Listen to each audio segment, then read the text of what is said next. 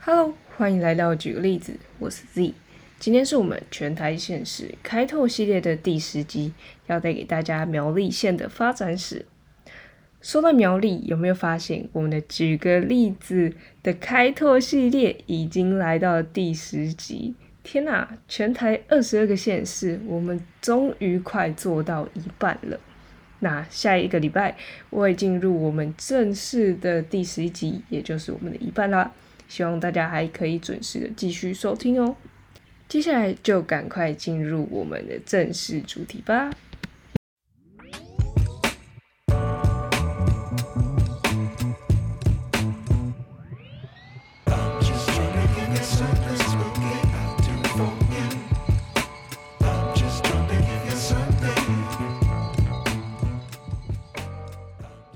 苗栗县位于台湾本岛的中北部，依山面海，幅员完整，全境位于雪山和嘉里山系的范围中。山多是苗栗县地形上的最大特色，虽有山城的雅称。地势由东南向西北倾斜，急急下降。在光绪十五年，苗栗首度设置，后来因为日人聚台而中断了。台湾光复后。政府更新地方政治，民国三十九年，苗栗恢复了设县，启开日后地方蓬勃发展的契机。目前苗栗县人口大概是五十五万多，多数居住在沿海的平原以及山间谷地，他们分布大致是由沿海地区向东部山区逐渐的稀疏。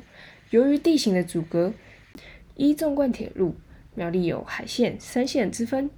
海线地区的居民多为自漳泉移来的闽南人，而三线居民多为广东移来的客家人。那以语言来分的话，苗栗县的客家人大概是六十三趴，闽南人呢大约是占了三十趴，原住民是一趴，那其他省级大约是五趴。那苗栗县经历了三百年的拓殖啊。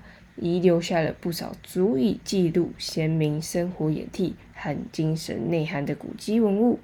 虽然随着岁月推移，这些史迹多半已经失去了时昔日的光彩，但是仍然使人深深感受到往日先民拓殖时辉煌璀璨的轨迹和艰苦奋斗的历程。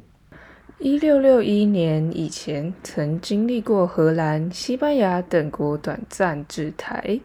郑成功驱逐荷兰后，开始有计划的进行屯垦，将苗栗归属天兴县管理。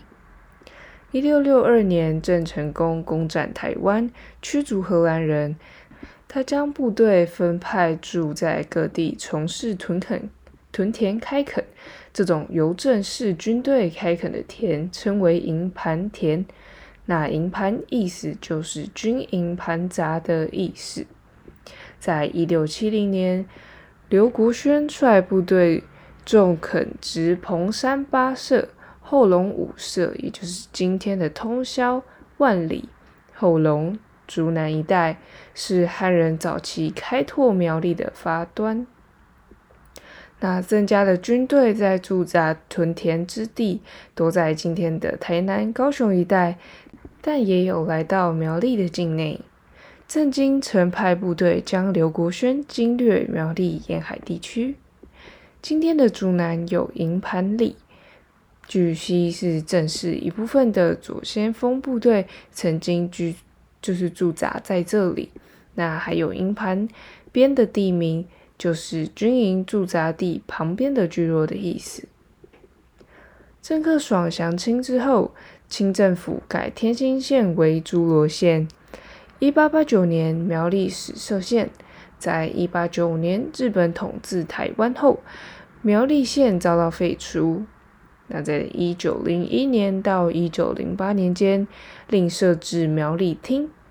在一九二零年废置。厅设置州郡，那今天的苗栗县辖区被分被划分为苗栗郡、竹南郡、大湖郡，那这些都属于新竹州的管辖范围。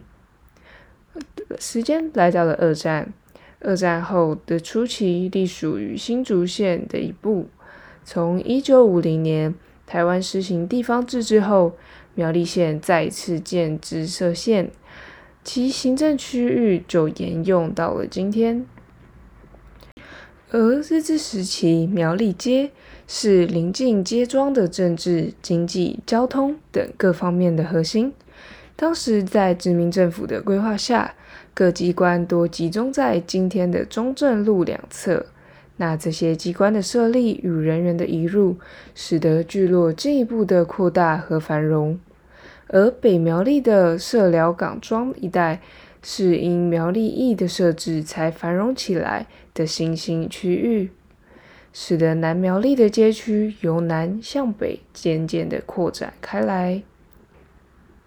一九四五年，国民政府接管台湾后，将原新竹州的新竹、桃园、苗栗等地改制为八区一市，设置新竹县政府，并设县置于桃园。